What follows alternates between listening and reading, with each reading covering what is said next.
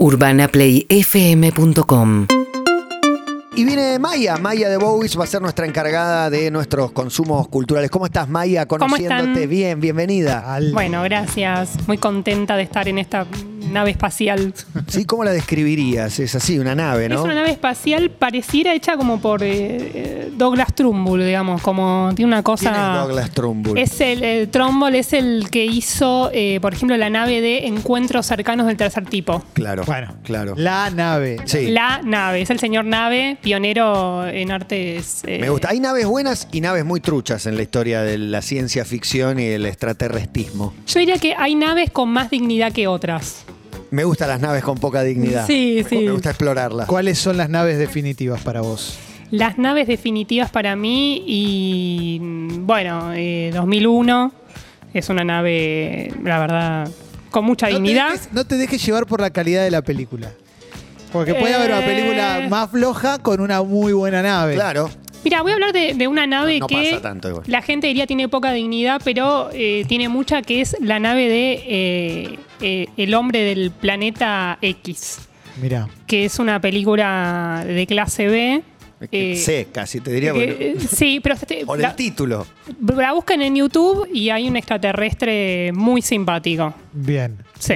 Y pará, y acá pues, tenemos la data de Maya y tenemos que escribir un libro de Alf y a Alf le- la, la nave le falló, pues le cayó en el techo de sí, los Tanner. Sí, porque venía de Melmac y no estaba preparada para. No, no, justo no era muy buena calidad. No, no, pero. Hubo hay- muchas miserias en el mundo de Alf, viste que se van destapando. sí, de, sí, parece que de Ronda. Alf de blanco y negro. Una nota por semana te metí sí, sí, es que Ronda, la novia de Alf, estaba en el Veraz. ¿no?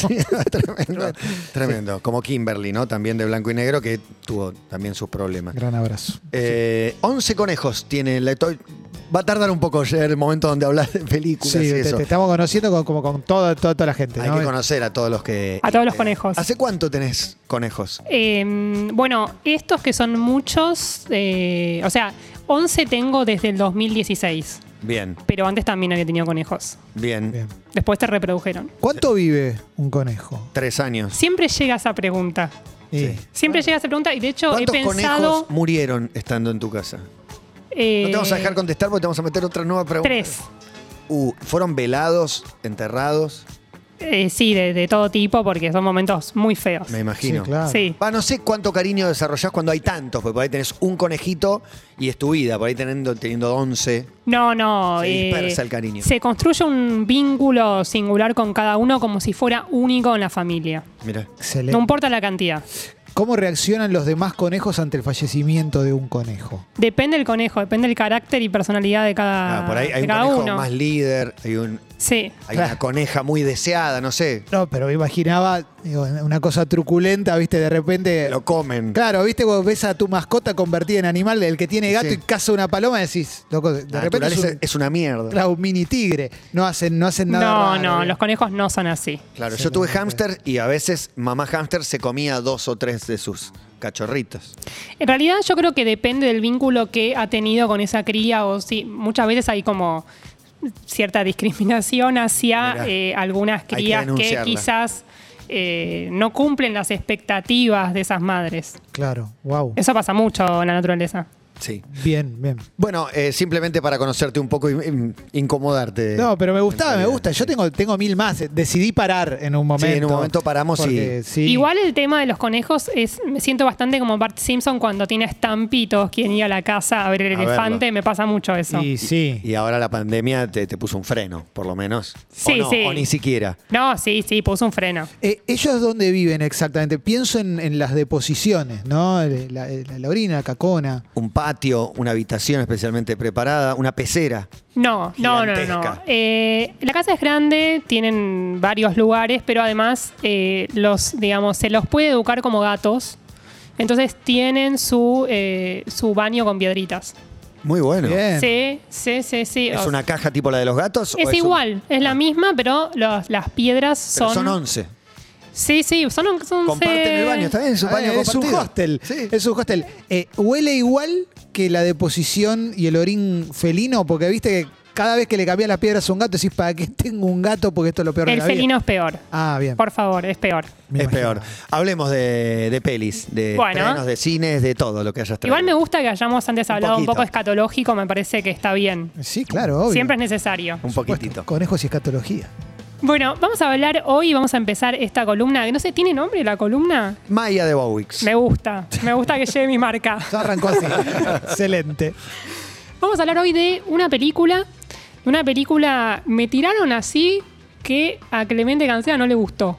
No, no, no, yo te dije, no, no se enganchó por ahí. No, no sé si es Ah, que no. bueno, bueno. ¿De, de cuál Yo la estamos quería hablando? ver y no la vi, vos dijiste, no me enganché, es todo lo que escuché. Voy a dejar suspense igual Sí, por sí, ahora. sí. Ok, Cuente. a ver. Eh, vamos a hablar de una película pop explosiva, de una miniserie que es increíble y que nadie se enteró que existe. Y a partir de la serie voy a tirar, tirar un temita en, en la mesa que es los límites del humor.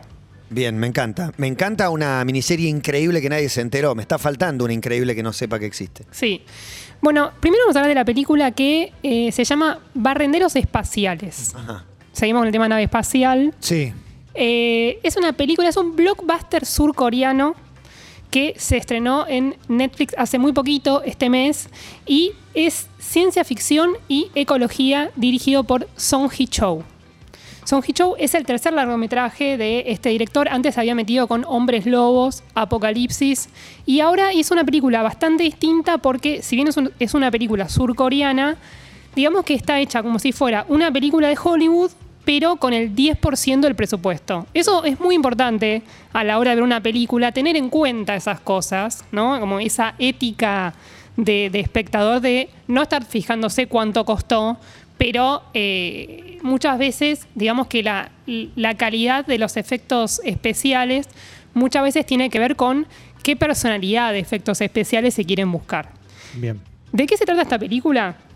Es el año 2092. La Tierra está inhabitable. Cualquier eh, semejanza con la realidad es pura coincidencia. No va Eh, a pasar, no, va a pasar. Falta tanto aparte. Eh. Exacto.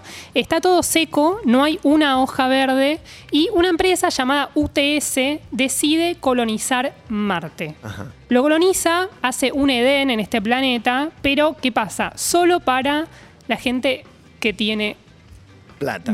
Sí, qué raro, exacto. qué raro, ¿no? Ya se ha, se ha versionado de mil maneras Sí, eh, esta, sí. esta historia. Elysium, pienso, y tantas otras. más. Yo pensé que Elon Musk quería llevar a gente pobre a Marte, pero no. Digamos que menemiza eh, Marte, básicamente. Eh, entonces, solamente el 5% de la, de la población humana está en este lugar y el resto que se pudra en la Tierra, donde se muere de hambre o es barrendero espacial. Ah, de ahí el título. Ahí entra eh, los barrenderos espaciales que básicamente lo que hacen es, en naves espaciales, eh, limpian el espacio de desechos que están ahí flotando como satélites o naves abandonadas, que es eh, un tema que está en agenda por fuera de la ficción. Es un tema que preocupa Sí, claro. el tema de los desechos en el espacio. Entonces, la película lo que, lo que cuenta es, eh, a partir de estos personajes y eh, una niña androide, aparentemente, que aparece, esta guerra que hay entre eh, barrenderos y gente que no tiene nada, y este señor, que es el dueño de la UTS, que es Sullivan, que es muy malvado. La película tiene eh, de todo. Tiene robots que se cagan a trompadas, tiene sangre, dosis justa de violencia, un poco de violencia siempre tiene que haber, Sí. drama, emoción, ternura. Y, y la verdad que es una, es una gran sorpresa que, ¿Te gustó? que ¿Te gustó apareció. mucho? Sí, sí, me gustó, me gustó. Me la contás y parece un montón de estereotipos y clichés. Sin embargo, eh, por lo que decís, es, es llevadera, es divertida, es entretenida. Tiene, tiene algunos clichés, pero que tenga clichés no quiere decir que eh, no pueda sorprender en un montón de otros aspectos.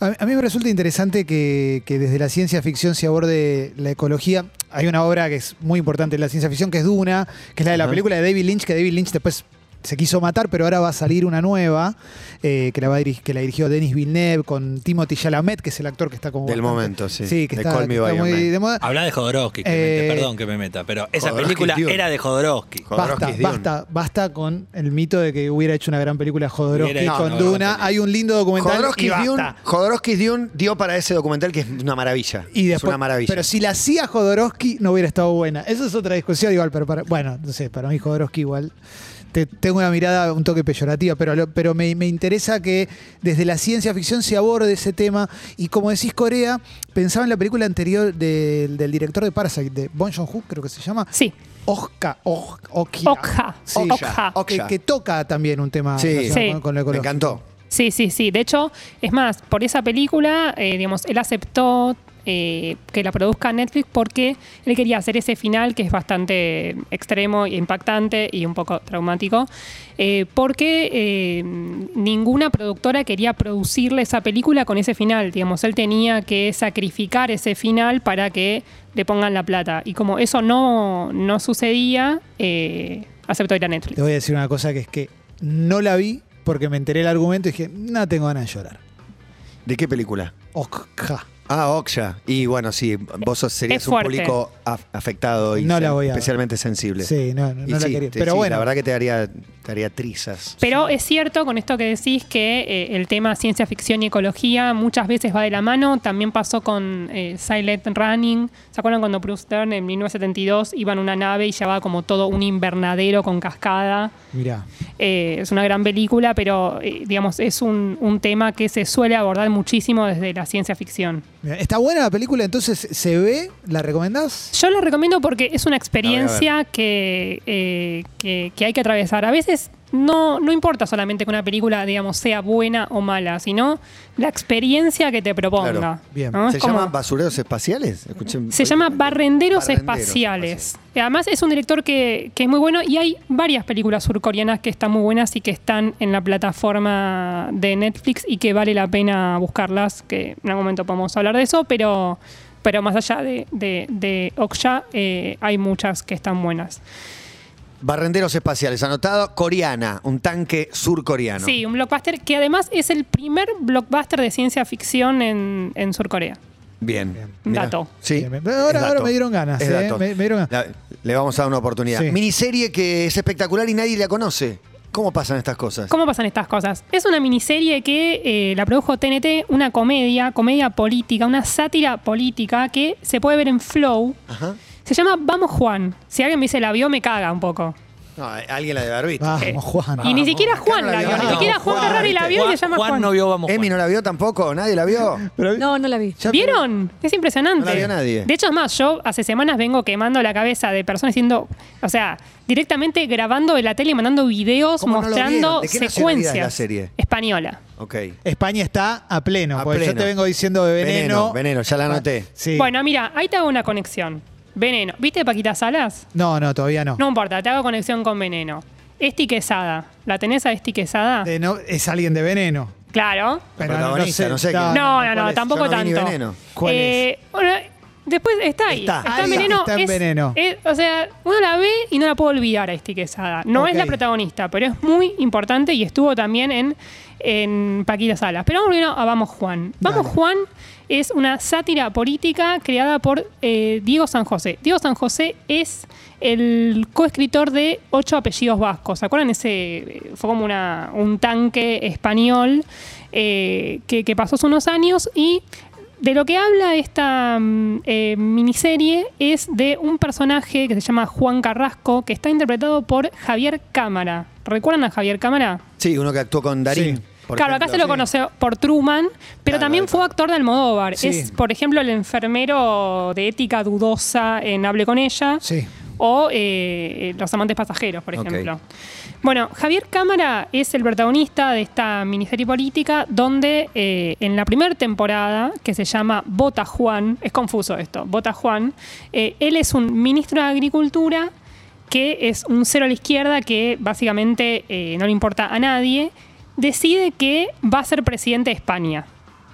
O sea, lo cual, digamos, eh, sin, sin ningún partido que se sostenga para llegar a ser... eh, Está bien, sí. Presidente. Cualquier similitud con la Sí. realidad. exactamente, Ha pasado exactamente. muchas veces. Una ambición ser- lógica. Es que es bastante Exactamente. eso, Sí. ¿no? Es cómo esta persona llegó a, a este lugar de poder. Sí, no sabe nada y no tiene nada que decir, nada que proponer. Ese es el chiste eh, principalmente de, de la miniserie. Entonces, a partir de, de la primera temporada, donde él quiere llegar a ser presidente, la segunda temporada, que es una secuela que se llama Vamos Juan, empieza dos años después del último capítulo, no voy a contar qué pasó en la primera, porque eh, puedo contar la segunda sin spoilear el final, que es Bien. importante.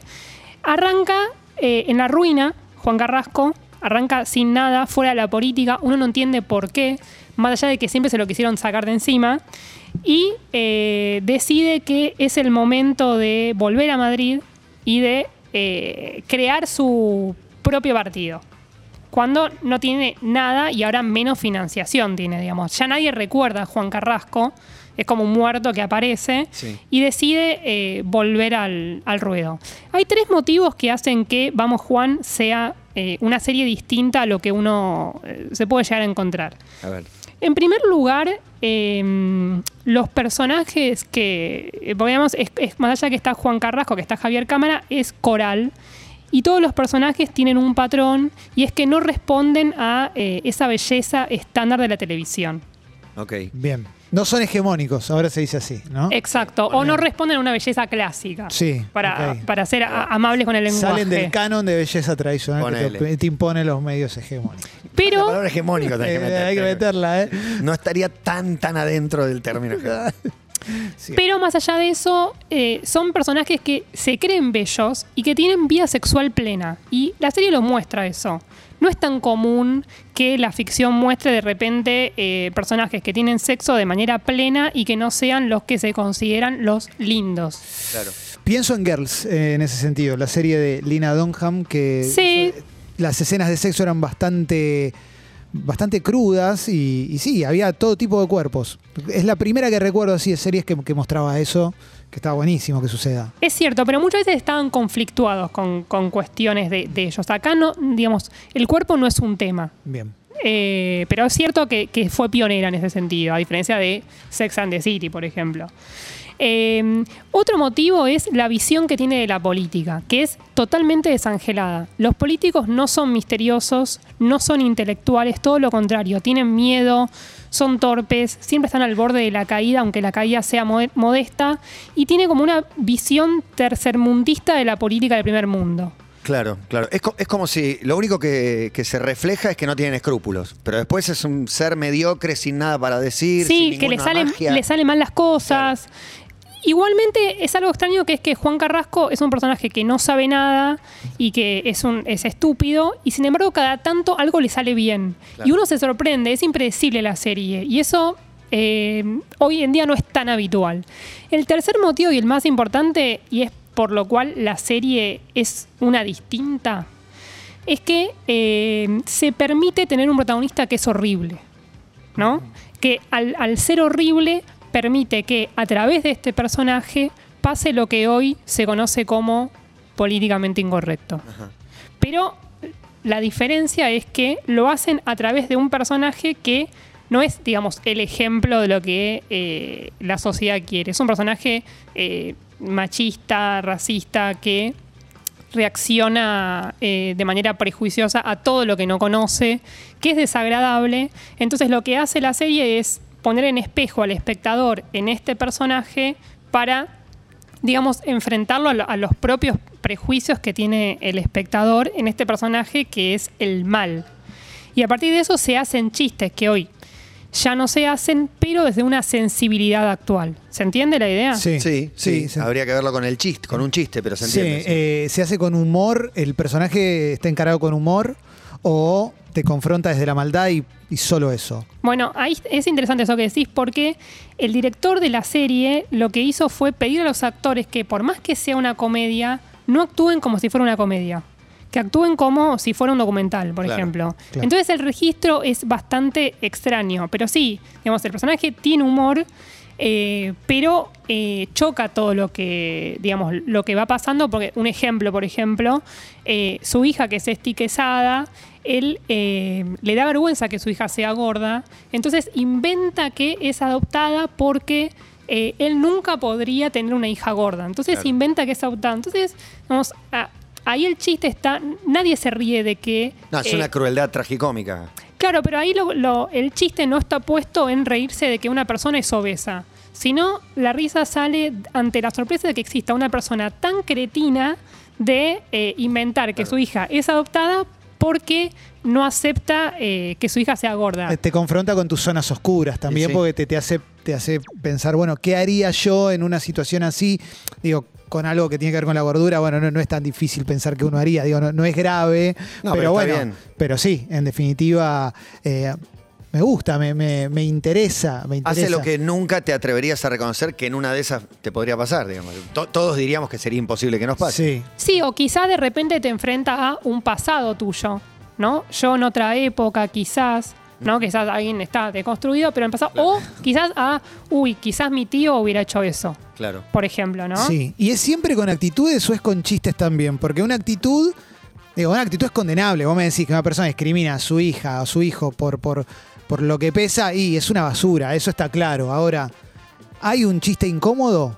Digo, porque un chiste incómodo ahí hay, digo, si hablamos de los límites del humor, a mí me pasa que yo no le encuentro tanto límite al humor, o por lo menos en mis términos me cuesta encontrarlo. Entonces, también está eso. Pensá en Larry David, ¿no? El, creador de Seinfeld con su serie Curb Your Enthusiasm, que él se pone en lugar de una basura, completamente desde el humor. Está lleno de chistes que son cosas que si, te- si la decimos nosotros quizás vamos a quedar mal. Y el tipo lo logra con una maestría que para mí... Hay que ahí- ganarse el lugar de Claro. transgredir ciertos límites que Total, totalmente. creo que no es para cualquiera transgredir. Jojo Rabbit, por ejemplo, también, de, de alguna manera no te hubieras imaginado hace un tiempo atrás que iba a haber una parodia de Hitler de esa manera con niños. Era- Totalmente. Era, totalmente impensado. Bueno, en el caso de, de Jojo Rabbit, está en, en 1983 ya fue un escándalo cuando Mel Brooks hizo The Hitler Rap. Donde él, eh, o sea, ya en esa época él había hecho un rap Claro. de Hitler donde hay una parte que dice saqué boleto a la Argentina, guiño Sí. guiño, Eh, sí, Eh, pero que fue un escándalo total porque decían que era un irrespetuoso de poner, había puesto unos chongos con, en cuero con, con unos pantaloncillos a bailar ese, ese rap que rap. es muy bueno eh, y que ya en esa época había sido un escándalo y él es un humorista y es su manera de hablar del holocausto que además lo habilita a ser de la colectividad. Eh, Mel Brooks en, eh, hizo Los Productores en 1968, creo. O sea, Sí. 25 años después. Exacto. O sea, y hay referencias directas. digo, Pero bueno, lo hizo con maestría. Digo, inclusive, sí, eh, me parece que no. eh, el problema con los límites del humor a mí me pasa que, que el límite es que sea malo el chiste, porque los chistes necesitan contextos, necesitan.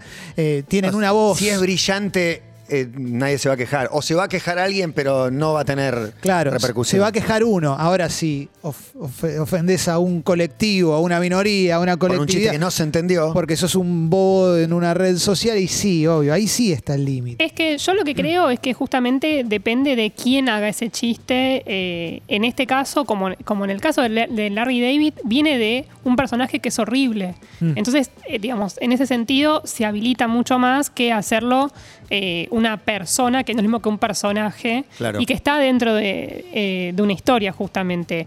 Pero un caso, por ejemplo, de que se ayornó muchísimo a lo que es eh, las sensibilidades actuales, es el caso de eh, Sasha Baron Cohen con la segunda parte de Borat, no sé si la Sí, vieron. la vi.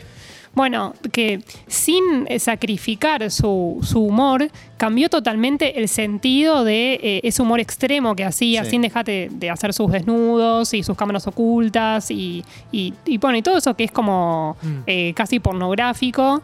Eh, lo hizo, o sea, volvió a hacer su humor, pero con una película que eh, habla de los derechos de la mujer, por ejemplo.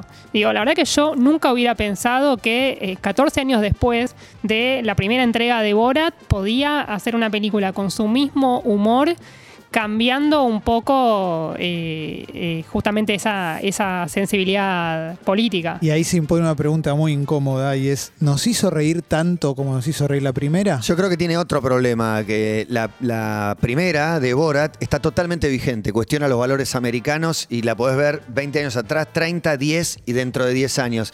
Esta no, esta es una película del momento. Es las una película elecciones- urgente, de- sí. Del momento, las elecciones, Donald Trump, eh, los supremacistas blancos, ataca una problemática de ahora. La otra creo que va a ser toda la vida. Yo me aburrí un poco. a mí no me divirtió eh, tanto, me reí en dos, tres momentos, sí. como siempre. Sí, y también te lo digo por haber laburado de cronista y era como muy sencillo ir al acto republicano y hacer lo mismo, cuatro chistes. Y sí. No con la maestría, por supuesto, de este tipo de Sasha Baron Cohen, pero en definitiva no era tan, no, no había un riesgo. No, fuiste a un lugar a donde están todos juntos y bueno, sí. Yo celebro el riesgo. Yo celebro el riesgo de ciertos humoristas que se van un poco de mambo Pero bueno, en definitiva también están eh, probándose a sí mismos. Pero está buenísimo el, el tema de la serie. Me, me Bueno, y anotamos, anotamos dos. Una peli, eh, basureros espaciales. Barrendero. Vas con siempre basurero. basurero. Y bueno, el barrendero, no, no es lo mismo. Se te enojan, ¿eh? No, se te enojan. no, y un malo que es Juan Carrasco, ¿no? Porque se llama así. Juan Carrasco, exactamente. La primera es Bota Juan.